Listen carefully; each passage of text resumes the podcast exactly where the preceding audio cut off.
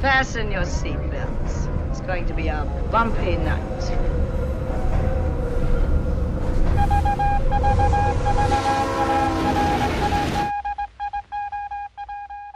Bienvenidos y bienvenidas al segundo episodio de Los trenes en la noche, eh, que curiosamente se está grabando en las mañanas, pero eh, en esta ocasión vamos a estar hablando de, de I'm Thinking of Ending Things.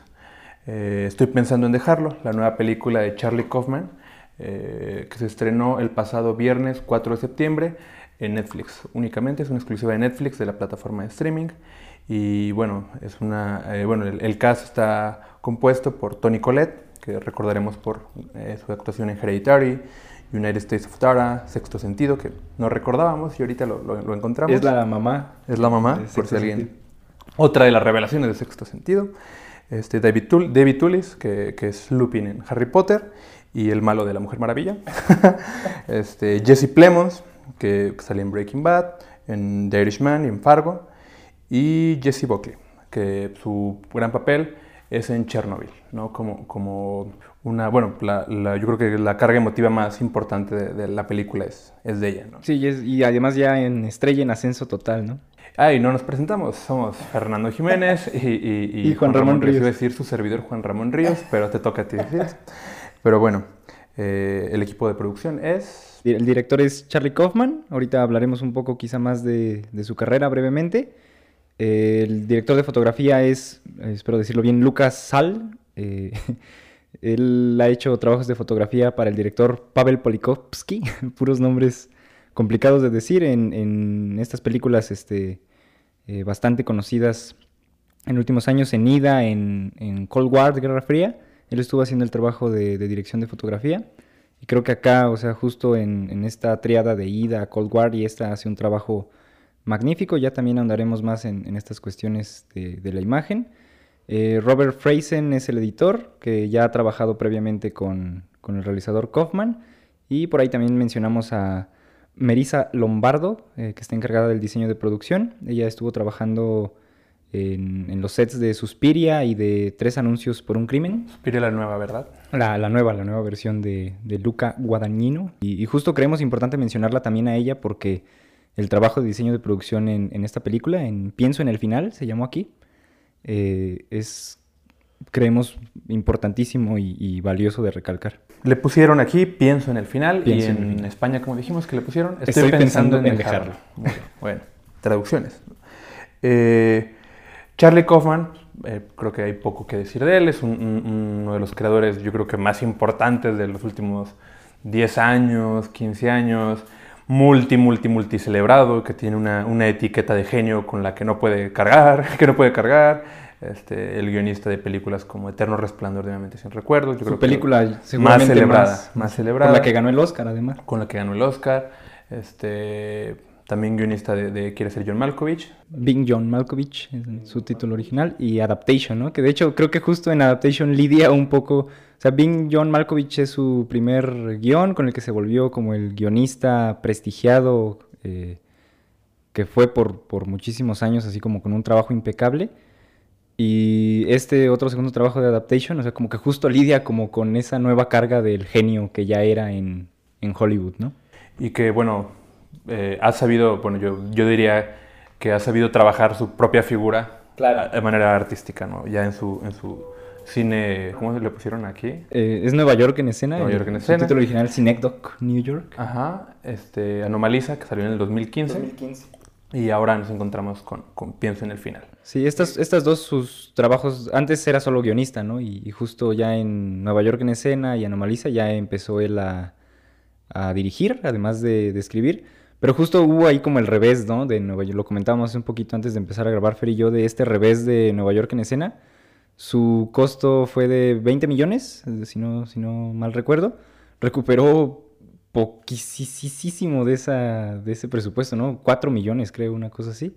Además de que fue en el 2008, el día de- del el año de estreno, y que pues fue justo la crisis este, económica en Estados Unidos, posteriormente mundial. Entonces como que de ahí su carrera se vio, o sea, de esta como justo, eh, como línea impecable que llevaba, ¿no? O sea, desde Malkovich, Adaptation, Eterno Resplandor de la Mente Sin Recuerdos, ganó el Oscar y de repente ya se anima a sacar su película como director. y el fracasazo, al punto de que Anomalisa este, tuvo que financiarse con Kickstarter.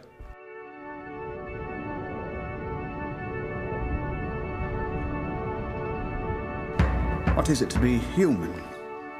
What is it to ache? What is it to be alive? Eh, bueno, ¿de qué trata? Eh, estoy pensando en dejarlo. Se trata de, de, Jake y de Lucy. Bueno, una, una, pareja. Lucy, Luisa, Lucy. Lucy, que, que, bueno, en los créditos aparece como, como chica joven porque se llama Lucy la mayor parte de la película, pero luego también se llama Amy, ¿no? Eso nos dice Le van cambiando el nombre, Eso nos dice mucho de lo que significa esta película. Pero bueno, se trata de esta pareja. Eh, Lucy, una chica eh, llena de dudas, muy, muy, con muchas inquietudes, con muchos intereses, ya hablaremos de eso. Eh, viaja con Jake a conocer a los papás de Jake en, un, en un este, largo camino, de, en una carretera llena de nieve, una tormenta que, que viene a ser como un, un, símbolo de muchas cosas que pasan. Como una este, exteriorización justo de que Lo este dicen, que lo dicen en algún momento. Ajá. Pero bueno, eh, no hay más, ¿no? La, la, peli se trata del viaje que hace esta pareja a conocer a los padres, conocer a los padres y, y, todo lo que ocurre eh, eh, en ese viaje y en esa visita, en esa cena. Todo ocurre en esa noche y bueno, es un poco de lo que va. Pues, o sea, justo lo comentamos de que es una película incómoda, quizá podríamos, podríamos este, categorizarlas. Y creo que Fer y yo estamos de acuerdo en que nos, o sea, nos gustó aún con todas sus, complicaciones. O sea, creo que sí llega un momento en el que puede ser algo chocante, algo este, como difícil de, ir siguiendo. O sea, pero creo que justo incómoda me, gusta como definición de, de, esta película. Hay a quien podría molestarle eso, que podría hasta, eh, bueno, hemos visto, ¿no? Como este tipo de comentarios de que película pretenciosa, este, justo como muy anclada como en a lo mejor un, elitismo de esta categoría horrible que espero no, no mencionemos mucho más que para cuestionar de el cine de arte, ¿no? Eh, pero, pero creo que pues sí propone como muchas cosas que, a lo mejor nos, da para hablar de ello un, ratito. A mí me parece que es una, película que, funciona a través del desconcierto y convierte el desconcierto en un recurso para, para, transmitir todo lo que está pasando, ¿no? Este, eh, creo que es un, lugar ahí común de todos, eh, bueno, también muy entendible, muy natural, tratarle de encontrar como el sentido a cada, cada escena, a pensar en, los significados de las cosas que pasan, pero bueno, pues hay que decir primeramente que, estoy pensando en el final, eh, tiene muchos toques de surrealismo, ¿no? Que se ha señalado en todos lados, ¿no? Y que por ejemplo a Kaufman no le gusta, ¿no? Así decir, este... Yo también no sé si estoy muy de acuerdo con lo de lo surreal, o sea, quizá... Pero digo, o sea, a lo mejor es una etiqueta que funciona, ¿no? Justo para estos, este... Para, no preguntarle, para no pedir como respuestas o, tantas soluciones, yo creo por lo menos. A mí me, parece que, es una de las películas, yo hasta me atrevería a decir que es la película más oscura que, ha escrito Kaufman, ¿no? Este, en el sentido de que es tormentosa, ¿no? Es la, como la más dolorosa, decíamos que, venía de, de Anomalisa, que, que aun cuando tiene ahí lugares comunes de los que hablaremos, bueno, comunes en la obra de, de, Kaufman, eh, que hablaremos más adelante, yo creo que, que, si algo tienen en común, bueno, aparte de estos lugares, este, la, obra de Kaufman son este humor eh, tan interesante, yo le decía luminoso, tan, tan blanco, ¿no? Este, estas, que son aciertos del, del guionista. Yo creo que acá si bien aparecen ahí chispazos. Sí, hay algunas eh, cosas que divertidas, pero, pero, aquí todo es divertido creepy, ¿no? sí, este, exacto. Yo, en uno de los reviews que leía, hablaban que cuán cerca estaba del terror a veces, ¿no? Sí, y que justo, por ejemplo, eh, es el mismo inicio, por ejemplo, de Grout, ¿no? O sea, es la pareja que va a conocer a los padres. Eh, también le comentaba a Fer a mí cómo, pues, revisando así un poco de bote pronto para esto la, la filmografía previa del director, eh, justo el, guion de John Malkovich. O sea, cómo es esta misma, este mismo recurso de poseedores de cuerpos, ¿no? O sea, de... A mí John Malkovich, quiere ser John Malkovich, bien John Malkovich, me parece en buena parte también una película de terror, ¿no? O sea, de, esta secta, grupo de personas que quiere apoderarse del cuerpo de, alguien más y que también es justo... Eh, la trama en, en, en Get Out, ¿no? Y también, o sea, volviendo a esto de, de I'm Thinking of Ending Things, de cómo pues, el disparador argumental es justo la pareja que va a, a conocer a los padres y cómo eso, en, en, como desde lo cotidiano, de algo tan cotidiano como de ah, la, la, pareja que va a conocer a los padres, desde ahí se desprende todo lo macabro. The Invitation, por ejemplo, también recordé de, de, de esta directora, este, de Kusama, que también empieza con... Ahí se van a, van a hacer una reunión con unos amigos, pero también la película justo inicia con ellos en un viaje en coche hacia la reunión, ¿no? El, terror no es el ser inexplicable, ¿no? Sino el terror es como lo más cercano. Eh, bueno, también hay que hablar de, Yo platicaba con Ramón, que creo que no es eh, el punto central, pero sí se nota uh, otra vez, como en Kaufman, esta cercanía al teatro, ¿no? Eh, eh, la pasión por el cuerpo, el movimiento. Lo coreográfico. Uh, el, el, monólogo. La película ahora con, como, claro. con un monólogo, ¿no? Y, y, y creo que el, el, el, volumen de la voz, la manera en que tienen como de acercarse, a veces gritarse. Eh, pues el maquillaje, por ejemplo, es como tan, tan de escena, ¿no? De aquí de, de, de, de Facultad que, de Bellas Artes de cualquier universidad. Claro, de que la falsedad es como lo, lo lindo, ¿no? De, la Ajá, exacto. Y que, y que, bueno, pues Charlie Kaufman es de la gente que se forjó en, en, en, en este, puestas en escena de escuela, claro. ¿no? Y él está orgulloso de eso y se, y se nota, ¿no? También la economía del cast, ¿no? Digamos, es una película que solo tiene eh, cuatro personajes, cinco, cinco ahí con, un, con un conserje que, sale ahí, que ahorita hablaremos, que también es muy importante. Claro. Pero bueno, quien carga dramáticamente la película pues, es Jake, es Lucy y son los papás, ¿no? que nunca tiene nombre, pero bueno, que es un... Genéricos padre y madre. Genéricos padre y madre, eh, muy creepy los dos. Sí. Este, decíamos que Tony Colette... Ya como en como automático, que, ¿no? en automático se quedó en Hereditary. Sí. Parece que la grabó el mismo día, así como con el mismo maquillaje, ya no gastaron doble. Así, sí, con las mismas expresiones, expresiones. ¿no? Es gran actriz, o sea, a nosotros sí, nos que, encanta Tony Colette, sí, no, no, es crítica de que sea... No, la, am la, amamos, es mi personaje favorito ¿no? de, de, de, esta película y ya de todas las que haga. la, la amamos a Tony Colette. Y bueno, este, eh, aun cuando tienen diferentes tareas todos, este, digamos, eh, está Lucy en su, en su emotividad, en su ingenuidad, en su como dolor, en su inseguridad, eh, transmite exactamente eso. Jake, un personaje hermético, eh, que lo maquillaron y lo peinaron y lo convirtieron en Philip Seymour Hoffman, decíamos que, que wow, ¿no? Increíble. ¿no? que Charlie Kaufman fabricó un, un, Philip Seymour Hoffman. A mí me daba risa eh, cuando salía en Breaking Bad, en la última temporada de Breaking Bad, le decían en memes, le decían Met Damon, así como de, de metanfetamina, como Met, Ajá. Met Damon. Ajá. O sea, como que era una burla, ¿no? Del güey que se parece un poquito. Y ahorita como este gran salto ya de, de, que pues siempre ha sido un gran actor, yo creo, ¿no? Pero creo que un poco condenado a estos este, personajes secundarios, como más este, allá atrásito, y acá ya de repente ya, quizá no es el protagónico total. Sí, pero, pero ya es un paso gigantesco. Eh, Jesse Plemons, el, el, actor que interpreta a Jake, también hay que decir que es de estas personas que, que llevan toda su vida en la industria, ¿no? Yo, yo encontré, le encontré por ahí que tenía créditos en CSI como a los 12 años. Así como de Vagabundo 2. Y que ahora tiene esta oportunidad y que lo hace increíble. Yo luego cuando...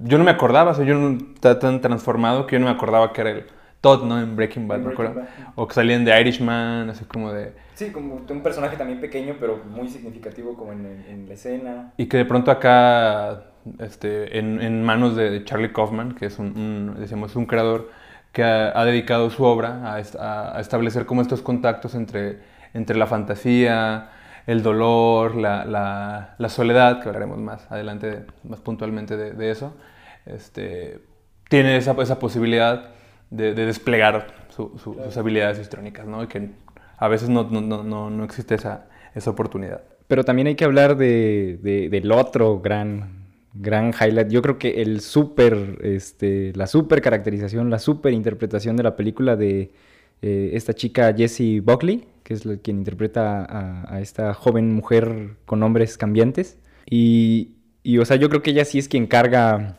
por lo menos tres cuartas partes de la película, ¿no? Enteramente con su gran personalidad, con su tremenda interpretación de justo de esta chica, ¿no? Que parece que tiene también un montón de interés. Eso también, ¿no? Es lo, lo, cambiante de sus profesiones. De repente dice que es poeta, que es pintora.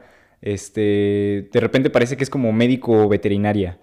Eh, física. O sea, de que, de que tiene como este montón y, y carga con eh, crítica de cine. También de repente tiene como este monólogo de crítica de cine.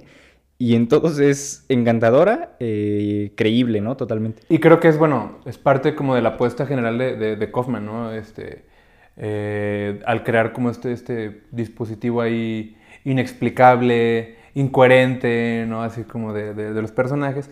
Eh, Lucy cambia de, de, profesión de acuerdo a la necesidad que tiene como claro. ese momento, ¿no? Yo notaba que, por ejemplo, cuando están ya en la cena, por ahí dice así como, no, pues yo también pinto, y, y que yo, yo pinto, y este y aquí traigo mi trabajo, ¿no? Y saca su celular y le, le, el papá le pregunta como, ¿y tú qué pintas, no? Y empieza a hablar de los paisajes y, y hace, bueno, tiene unas líneas hermosísimas sobre, el paisa, sobre los paisajes y el papá le dice así como papá normal gringo de, ah, pero es que ahí no hay nadie, a mí no me gusta si sí. no hay personas ahí. Y Lucy le dice, pero tú como espectador imagínate que eres la persona que está ahí. Y una chulada de, de diálogos. Creo que justo en ese momento están como estos o sea, en esta primera parte de la película están como estos este, pequeños insertos de este conserje misterioso, que ya que la vean, pues ya ahí se va sugiriendo como cuál es su papel en, en esta historia.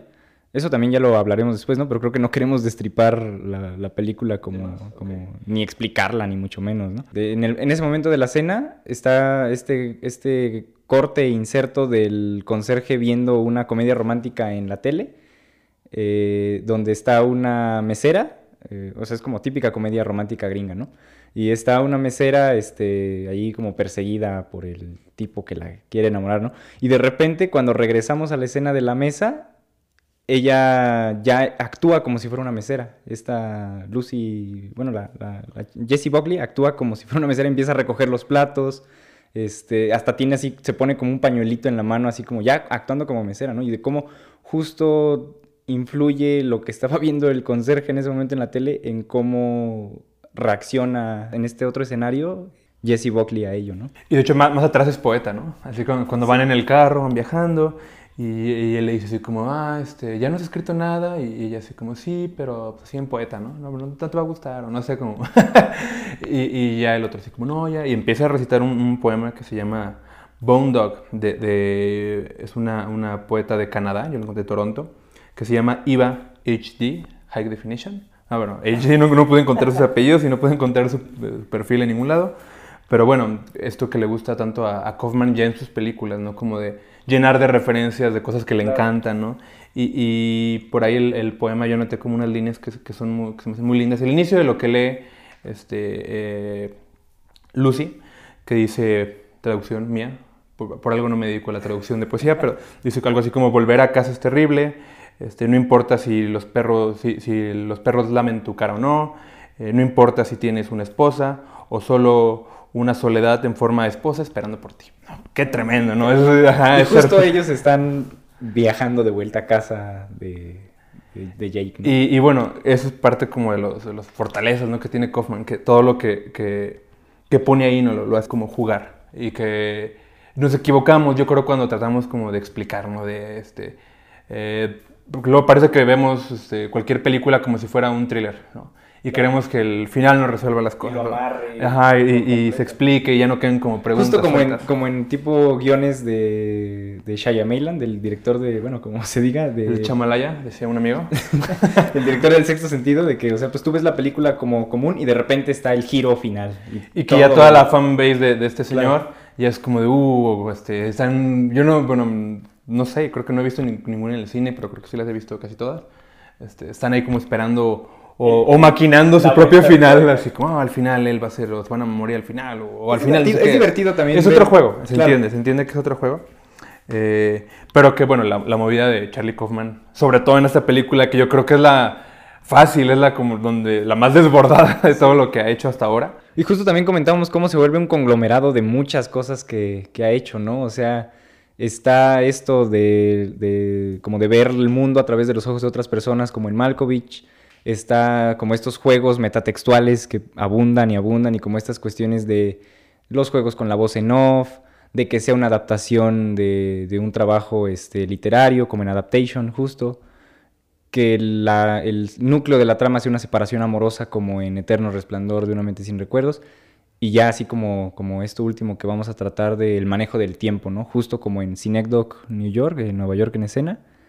Y, y también de, de ¿no? Justo hablar de, de la soledad y la frustración. Sí, y, hacíamos, bueno, remarcábamos esta como, como especialidad que tiene Charlie Kaufman en generar como este, trucos, ¿no? que, que, que, uno como espectador eh, te, bueno, te, te, transmiten como muchas emociones. Hablamos de este juego de Adaptation al final que ponía en memoria de, de, su, de su gemelo, ¿no? De su gemelo que ni existe, ¿no? Sí.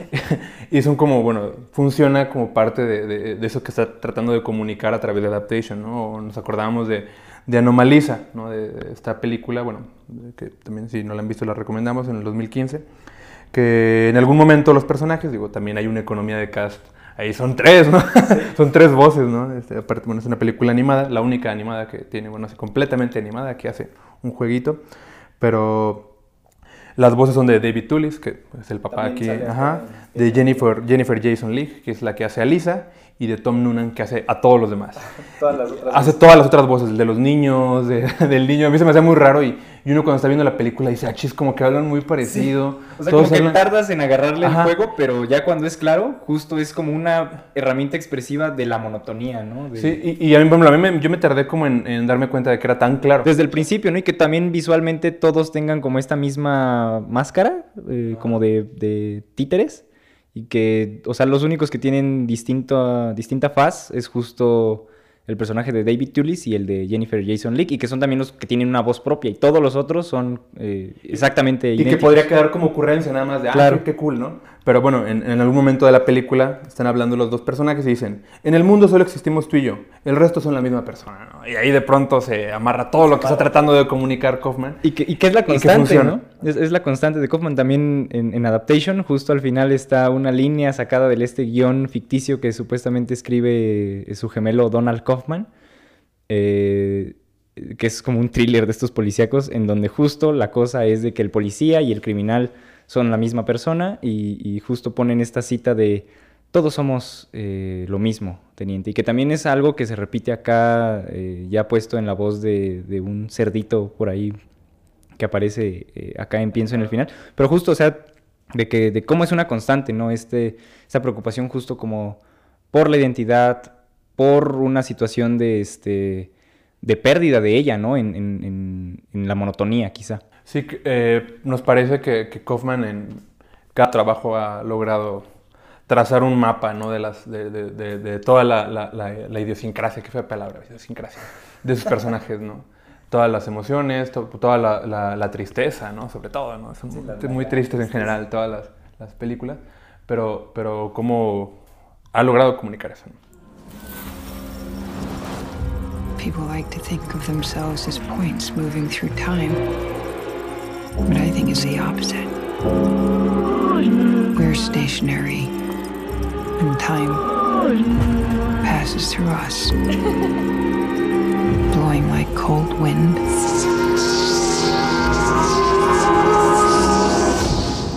Maybe this is how it was always going to end.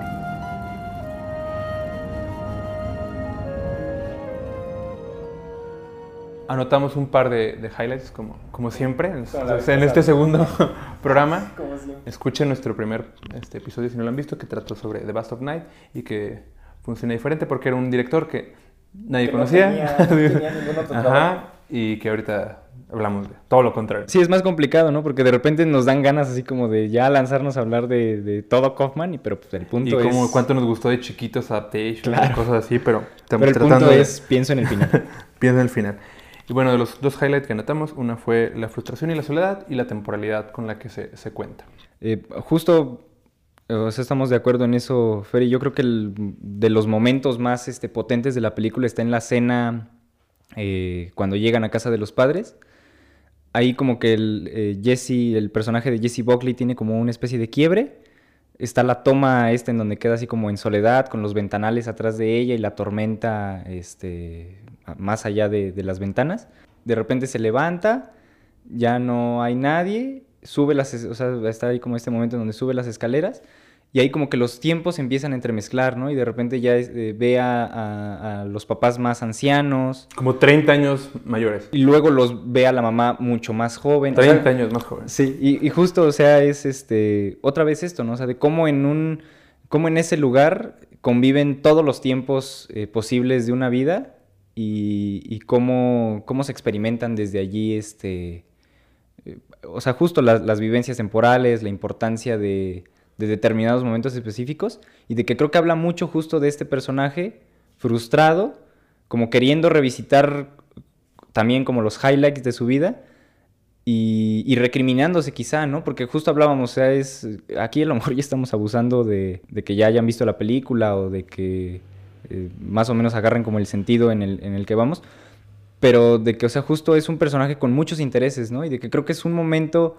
quizá de, de la adolescencia, de, de antes de la edad adulta, en donde uno no sabe lo que va a hacer de, de su vida y le tira para un montón de lados, ¿no? Y creo, creo que también la película habla de ello, ¿no? O sea, en el cuarto de Jake eh, hay libros de virología, de cine, de este, literatura, de poesía, o sea, como que tiene este montón de intereses y de repente como que termina en la frustración absoluta porque cree que nunca logró explotar el potencial de todo lo que pudo haber sido su vida, ¿no?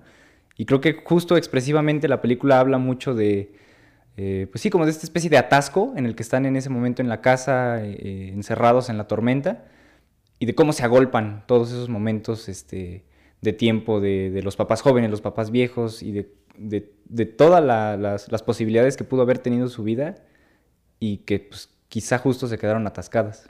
Y que creo que es uno de, como de, los, de los temas que, que- son incómodos para, para, para conversar, ¿no? Pues, eh, que en el cine creo que cada vez aparecen más y creo que es como de los temas que, que más se repiten y que más disfrutamos, ¿no? Que es hablar de la oscuridad de las familias, ¿no? Y digo, son incómodos porque yo no quiero hablar de la oscuridad de mi familia. Tú no quieres hablar de la oscuridad de tu familia. La gente que nos escucha no quiere hablar de la oscuridad de sus familias, ¿no? Pero cuando lo... lo- Pero cuando lo vemos, nos, porque sabemos que esa oscuridad Claro. está en todas las familias Claro, al final. claro, claro. Y de pronto una madre incómoda, ¿no? Este, que Tony Colette lo, Lo lo- hace tan incómodo. Y, y este, eh, Tullis, también, el, el David Tullis, eh, también, ¿no? Leí ahí por ahí un review que decía que, bueno, a alguien que no le gustó la película decía que, que, que David Tullis actuaba como si estuviera en un pub, ¿no? Así como en un, en un bar y que parecía que andaba así como... Y, y yo digo, eh, a mí eso me gustó mucho.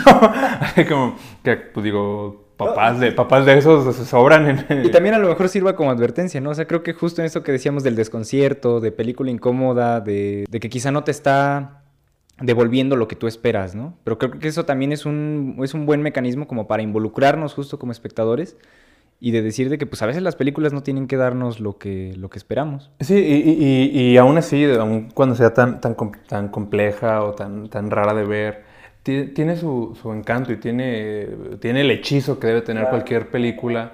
Y, y que, bueno, decimos, este, Netflix, entre que está ahí en el draft de, de a que echándole billete a los, a los directores famositos y demás, a las directoras, este, eh, pues Charlie Kaufman tuvo la libertad como de hacer lo que quiso. Que yo creo que esta es la explosión, ¿no? Es la, la explosión de, de, como... No, no, obviamente no digo que sea su mejor película, su mejor trabajo, pero sí creo que es, este, de alguna manera, una muestra como súper representativa de todo lo que ha estado haciendo y que cualquier persona que la vea tiene un contacto como muy cercano con, con, con la obra de, de Kaufman, ¿no? Y ahorita eh, no, no hemos mencionado el costo presupuesto de esta película porque no, no lo hemos encontrado. Ahí este Netflix como que se guarda mucho esta... Le llamamos la atención desde nuestros micrófonos a Netflix. Para que haga públicos los números de... No, pues porque sí hay, sí hay números de, de The Irishman, de, o sea, de varias de sus películas, pero Al final es- se tienen que publicar. se tienen que publicar, pero ahorita en este momento están así como medio, medio oscuros. Y creo que también, o sea, justo hablar de cómo esta estructura a lo mejor sí, este, no, no, tan, no tan evidente como los números en taquilla y demás de, las exhibiciones tradicionales, pero de hablar, o sea, cómo Netflix está devolviéndole a estos autores eh, justo la posibilidad de hacer lo que quieran, ¿no? O sea, a Martin Scorsese también comentaba de cómo le había costado financiar eh, The Irishman. O sea, hablábamos también de, de estos presupuestos crecientes en, en las películas actuales, o sea, de los 300 millones de dólares que cuestan las películas de Avengers y de que están hechas pues para recuperar 40 o 50 veces eso, ¿no? Y de que Con ya pura- no... Con puras loncheras en, Sí. en el aurrera, ¿no? Y de que, de que las grandes, este, los grandes estudios, pues ya solo están apostando a eso, ¿no? Y de que de repente ya se olvidaron de que también, pues es, porque es, es duro decirlo, ¿no? Pero pues, al final de cuentas, pues muchas de estas compañías, pues están ahí por, por el dinero, ¿no? Y creo que se olvidaron de que también en este tipo de películas más personales, más pequeñas monetariamente, también hay un público y también hay mucha valía artística. Y decíamos, Charlie Kaufman es una persona que se asume como cineasta independiente, con mucho orgullo. Hay un chiste por ahí sobre, sobre Robert Zemeckis que le ha estado dando vueltas al internet y se ha convertido como en, como en muchos memes. Eh, decíamos, una película que no se tiene que entender, no, no es, no es como lo más importante entender y anudar todo lo que ocurre. Y ahí, por ejemplo, Ah, ah, justo iba a decir que a Ramón algo le cae muy mal y que se los va a decir justamente ahora. O sea, a mí me molesta mucho esta nota de IndieWire, famosa publicación este, de cine en Estados Unidos que se puede leer en internet, este, pero donde Charlie Kaufman destripa su película, ¿no? Sas. Y, pues sí, es, eh, o sea, a mí me molesta mucho porque creo que es justo como dice Fer, no es una película que, que tengamos que entender, ¿no? Que tengamos que, que necesite ser explicada para... O sea, hay algo en el misterio que también es, es lo que nos gusta del cine a veces, ¿no? El, misterio. Sí, eh, eh, digamos el, el clímax de la película, no se los vamos a contar, pero ya es una, una locura. De- este, digo, un pequeño adelanto, hay un cerdo animado caminando y unos, unos tipos se ponen como a bailar y, y una representación, bueno, unos bailarines con, con el, traje de los, de los protagonistas, bueno, del protagonista y la protagonista, se ponen a, hacer una, una coreografía muy linda que, que no es para que nos preguntemos cuál es el lugar o por qué hay una coreografía, por qué hay gente bailando, por qué hay un cerdo animado caminando, sino eh, hacia qué lugares nos está llevando, ¿no? Es- hacia qué lugares del corazón de estas personas nos están dirigiendo estos dispositivos que, que- que genera Charlie Kaufman. O sea, en estos chispazos que a lo mejor aunque no comprendamos todo racional o narrativamente, pero pues sí nos hablan eh, de, de- de estos personajes que nos dicen, que, que parecen estarse preguntando de dónde viene la ira, de dónde viene la tristeza, de dónde viene esta soledad que estoy sintiendo, de dónde viene este, esta frustración. Y, pues que precisamente a veces eso no, no necesita eh, amarrarse como con puntitos, sino que pues justo hay otras formas de, de pescar eh, esas eh, expresividades y percepciones.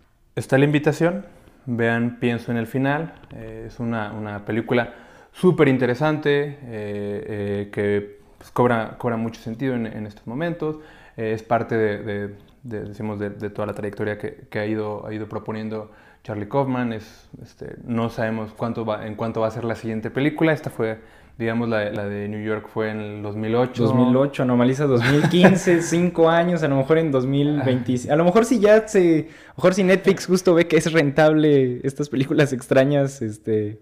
Más autorales, por así decirlo. A lo mejor ya no se tarda tanto en sacar. Y ya le, le tocará setenteando, ¿no? Así que aprovechemos como este, este, este fenómeno que acaba de hacer Charlie Kaufman, que, que yo creo que cualquier persona que se acerque como con, con la sensibilidad se va a encontrar con, con- con una muy buena película y, y esperemos que les guste. No traten de explicarla. También, obviamente, todo el mundo tiene derecho a que le caiga gordísima y la pague al minuto 10. Pero eh, si pasan esa, esa- esa- ese camino en carretera y esa lectura de poesía, se van a encontrar como con una gran película y se la rec- recomendamos. Y pues no sé si tengas algo que agregar, Ramón. Pues ahorita justo que dijiste esto de la carretera, creo que hay que, le decía a Fer que estamos este, teniendo como cuidado de este término de lo linchano, ¿no? Que puede ser como muy cliché, muy trillado y que de repente como que las personas lo quieren aplicar a todo lo, lo raro, ¿no? Y que, A veces yo soy de esas personas, me, me- me denuncio, ¿no? pero, o sea, de que, de que es un término, pues que no... ya no dice mucho. Ya, ya no dice mucho exactamente, pero o sea, yo sí creo que sí hay, hay algunas cosas este, como para vincular de, de Lynch aquí, ¿no? O sea, está la situación de los dobles, lo de estas situaciones eh, oníricas, eh, de proyecciones y demás. Pero justo yo quería terminar con una cita de, del crítico de cine David Thompson, eh, que es como, como reconocido por sacar regularmente estas ediciones de el Biographical Dictionary of Film, que es como el diccionario biográfico del cine, ¿no? Y que justo lo que hace es eh, alfabéticamente poner los perfiles de personas que trabajan en el, en el mundo del cine. Y justo ah, en, el perfil que hace de Lynch, eh, lo termina diciendo que en el 2010, los, eh, lo, voy, a, lo voy a parafrasear, citar eh, a, Thompson, pero justo dice al, al final del perfil de Lynch que en el 2010 un, un grupo de críticos norteamericanos eligieron a Mulholland Drive eh, como la mejor película estadounidense de la década y que a él le parecía una decisión justa eh, y que a- para él le, le- le parecía una, una manera de contener el juicio eh, que tenía sobre Inland Empire, la, la posterior película de, de Lynch. Que editó como con su compu, ¿no? sí, que es también como súper independiente, hecha como con este video Previo, 2000ero. previo a Netflix, no sé, como que ya Claro. él solo ya lo... Sí, no, es que Lynch está como a años adelante de todo, de todo, ¿no? Eh, y, y justo decía de Inland Empire que quería contener su juicio sobre esa película porque le parecía tan extraordinaria como inescrutable. Y que en una época en donde la mayoría de las películas son tan devastadoramente escrutables, que le quería dar a Lynch el beneficio de la duda por esa película. ¿no? Y creo que justo aquí también podríamos decir que... que le den el beneficio de la duda a Pienso en el final. Pienso en el Y la invitación para que la vean. Eh, nos escuchamos dentro de 15 días. Esto fue Los Trenes en la Noche con su servidor Fernando Jiménez y Juan Ramón Ríos.